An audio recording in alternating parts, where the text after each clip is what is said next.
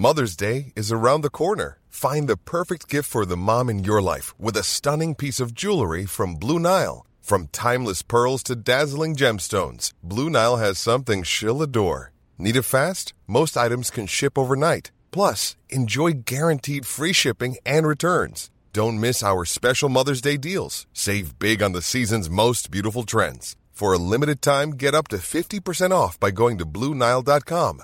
That's Bluenile.com.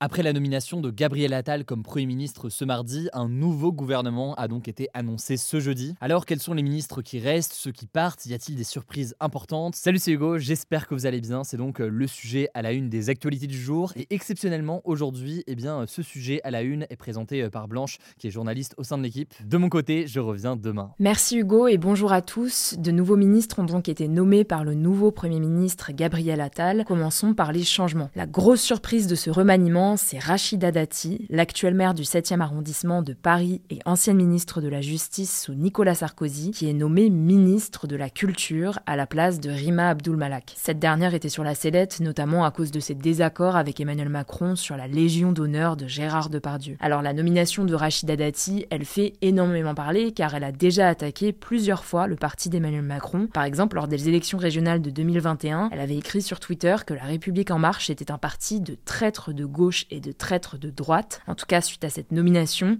Éric Ciotti, le président du parti de droite Les Républicains, donc le parti de Rachida Dati, a déclaré, je cite, qu'elle ne faisait plus partie des Républicains. Autre nomination, Amélie Oudéa Castera devient ministre de l'Éducation nationale à la place donc de Gabriel Attal, mais conserve aussi son ministère des Sports. En gros, les deux ministères ont fusionné, ce qui pose d'ailleurs pas mal de questions en cette année de Jeux Olympiques en France, et alors que Gabriel Attal a déclaré cette semaine vouloir faire de l'école, je cite, sa priorité absolue. Stéphane Séjourné, qui était le secrétaire général du parti Renaissance, et proche d'Emmanuel Macron depuis 2017, est nommé lui ministre de l'Europe et des Affaires étrangères à la place de Catherine Colonna, qui quitte donc le gouvernement. Enfin, Catherine Vautrin, qui a déjà été ministre sous Jacques Chirac, devient ministre du Travail, mais également de la Santé et des Solidarités. Elle reprend donc deux ministères. Elle remplace Olivier Dussopt au ministère du Travail, qui est en attente de verdict dans son procès pour favoritisme, et Agnès Firmin-Lebaudot à la Santé, qui est visée par une enquête pour des cadeaux non déclarés. Maintenant, concernant les ministres délégués,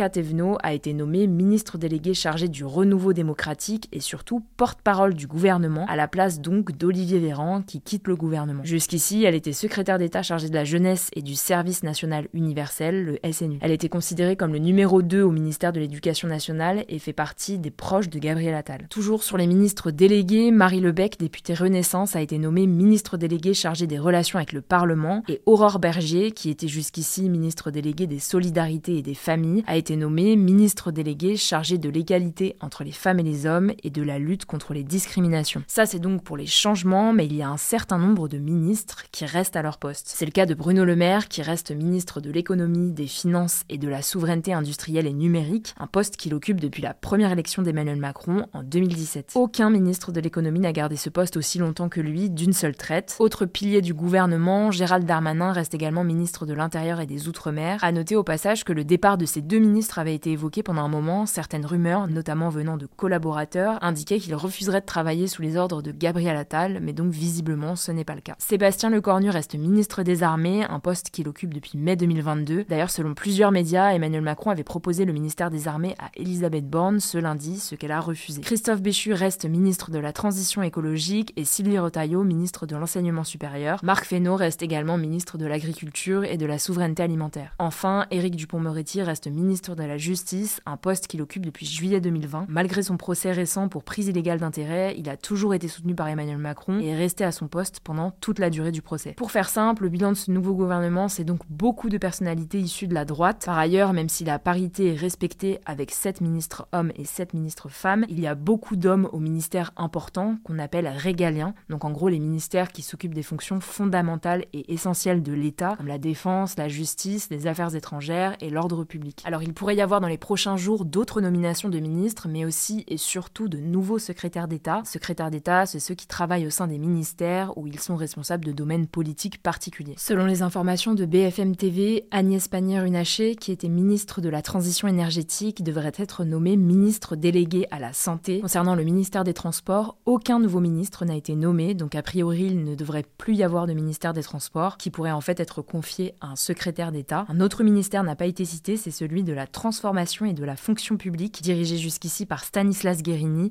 On verra donc ce qu'il en est. En tout cas, le Premier ministre Gabriel Attal était ce jeudi l'invité du journal de 20h de TF1. Il a déclaré vouloir, je cite, de l'action, de l'action, de l'action et des résultats, des résultats, des résultats. Il est revenu sur sa nomination et a déclaré avoir accepté cette fonction, je cite, majeure à l'âge qui est le sien, avec une responsabilité exceptionnelle. Il a également réagi à la nomination surprise de Rachida Dati au ministère de la Culture, estimant que c'est, je cite, une femme qui ne laisse personne indifférent, une femme d'énergie, d'engagement, qui s'est battue toute sa vie pour obtenir ce qu'elle a obtenu. Enfin, il a déclaré vouloir améliorer les conditions de vie des classes moyennes. Je vous mets le lien de son intervention en description. En tout cas, un nouveau Conseil des ministres doit avoir lieu dès ce vendredi. De son côté, Emmanuel Macron devrait s'adresser aux Français la semaine prochaine après le remaniement, d'après les informations de BFM TV. On verra donc ce qu'il en est. Je vous laisse avec Léa pour les actualités en bref. Merci Blanche et salut tout le monde. On commence avec ce sujet. La Cour internationale de justice, donc l'organe judiciaire principal des Nations Unies, a commencé à examiner ce jeudi une plainte accusant Israël de génocide à Gaza. Cette cour, elle règle les conflits juridiques entre États et elle peut aussi donner son avis sur des questions juridiques soumises par l'ONU. Alors cette plainte accusant Israël de génocide, elle a été déposée par l'Afrique du Sud le 29 décembre dernier, qui accuse Israël de ne pas respecter la Convention pour la prévention et la répression du crime de génocide que les deux pays ont d'ailleurs signé. Concrètement, le pays demande à la Cour internationale de justice d'appeler Israël, je cite, à arrêter immédiatement toutes les attaques militaires dans la bande de Gaza et de mettre fin à sa restriction de l'aide humanitaire. À noter que la Cour ne pourra prendre que des mesures conservatoires, donc des décisions temporaires. L'audience doit durer deux jours, donc le sujet risque d'évoluer. On en reparlera plus en détail demain. Deuxième actu, en France, plusieurs établissements scolaires ont été contraints de fermer depuis la rentrée ce lundi car les températures étaient trop basses dans les salles de classe. C'est ce qui s'est passé dans une école à Marseille, à Cergy dans le Val d'Oise ou encore dans l'Essonne, dans le sud-ouest de l'île de France. La raison, des chaudières en panne ou l'absence de rénovation dans certains établissements vétustes. Alors finalement, ces écoles ont pu rouvrir ce jeudi grâce à l'installation en urgence de radiateurs électriques. En parallèle de ça, dans la ville de Morsan-sur-Orge, toujours en Essonne, une école a été privée de chauffage après le vol de fuel dans sa chaudière pendant les vacances scolaires. C'est le personnel de l'établissement qui s'est aperçu du vol lors de la rentrée scolaire. Alors les voleurs n'ont pas encore été retrouvés et de son côté, la mairie a décidé de porter plainte.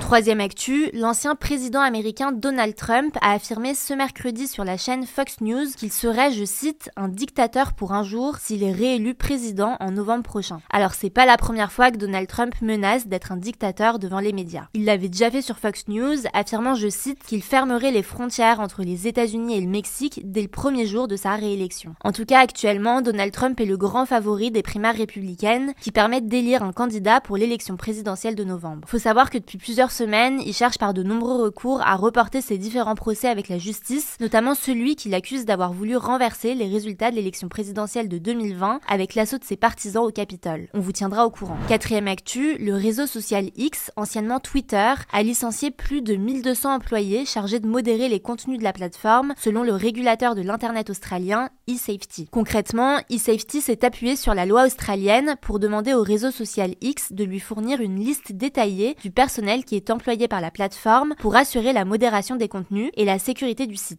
Résultat, près de 1200 employés, dont 80% d'ingénieurs en logiciel chargés de la modération de contenu, ont été licenciés depuis le rachat de X par le milliardaire Elon Musk en octobre 2022. Alors selon eSafety, cette décision elle a fait augmenter le nombre de contenus haineux et violents depuis octobre 2022. Ceci dit, cette décision n'a rien d'étonnant quand on sait qu'Elon Musk avait promis en 2022 un renforcement de la modération sur X tout en garantissant aux utilisateurs une liberté d'expression absolue. Cinquième actu, la chanteuse américaine Taylor Swift donnera plusieurs concerts en Europe au printemps, notamment à Paris et à Lyon, et on observe déjà un impact sur le prix des locations et des hôtels ces soirs-là. Par exemple, à Paris, le nombre de réservations sur Airbnb les soirs de concerts de Taylor Swift est en hausse de 30% par rapport aux mêmes dates en 2023, selon les données du cabinet AirDNA. Et évidemment, les prix ont suivi cette demande en hausse, puisqu'ils sont en hausse de 35% pour ces dates, toujours selon le cabinet. On observe le même constat du côté des hôtels. Sur Booking, le nombre d'établissements dans le quartier de la Défense donc là où auront lieu les concerts parisiens, affichent déjà complet et les prix ont énormément augmenté. Et ça concerne pas que la France, les prix des logements ont doublé à Lisbonne au Portugal et à Madrid en Espagne et ont même triplé à Édimbourg en Écosse et à Stockholm en Suède. Au passage, autre chiffre impressionnant sur Taylor Swift, qui a été élue personnalité de l'année par le magazine Time, elle a accaparé 1,79% du marché américain selon Luminate, le partenaire de données de l'industrie musicale. Pour vous donner une idée, ça représente une écoute sur 78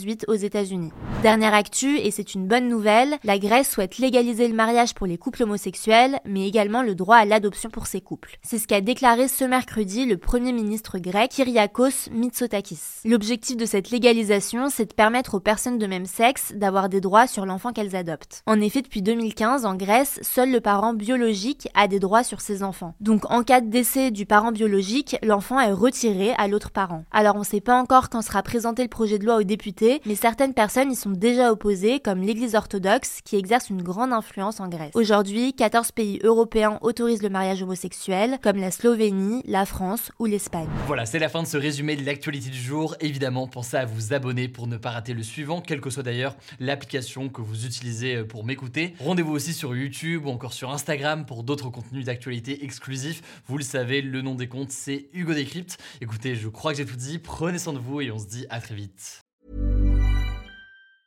Hi, I'm Daniel, founder of Pretty Litter. Did you know cats tend to hide symptoms of sickness and pain? I learned this the hard way after losing my cat, Gingy. So I created Pretty Litter, a health monitoring litter that helps detect early signs of illness by changing colors, saving you money and potentially your cat's life. Pretty Litter is veterinarian developed, and it's the easiest way to keep tabs on your fur baby's health right at home. Go to prettylitter.com and use code ACAST for 20% off your first order and a free cat toy. Terms and conditions apply. See site for details.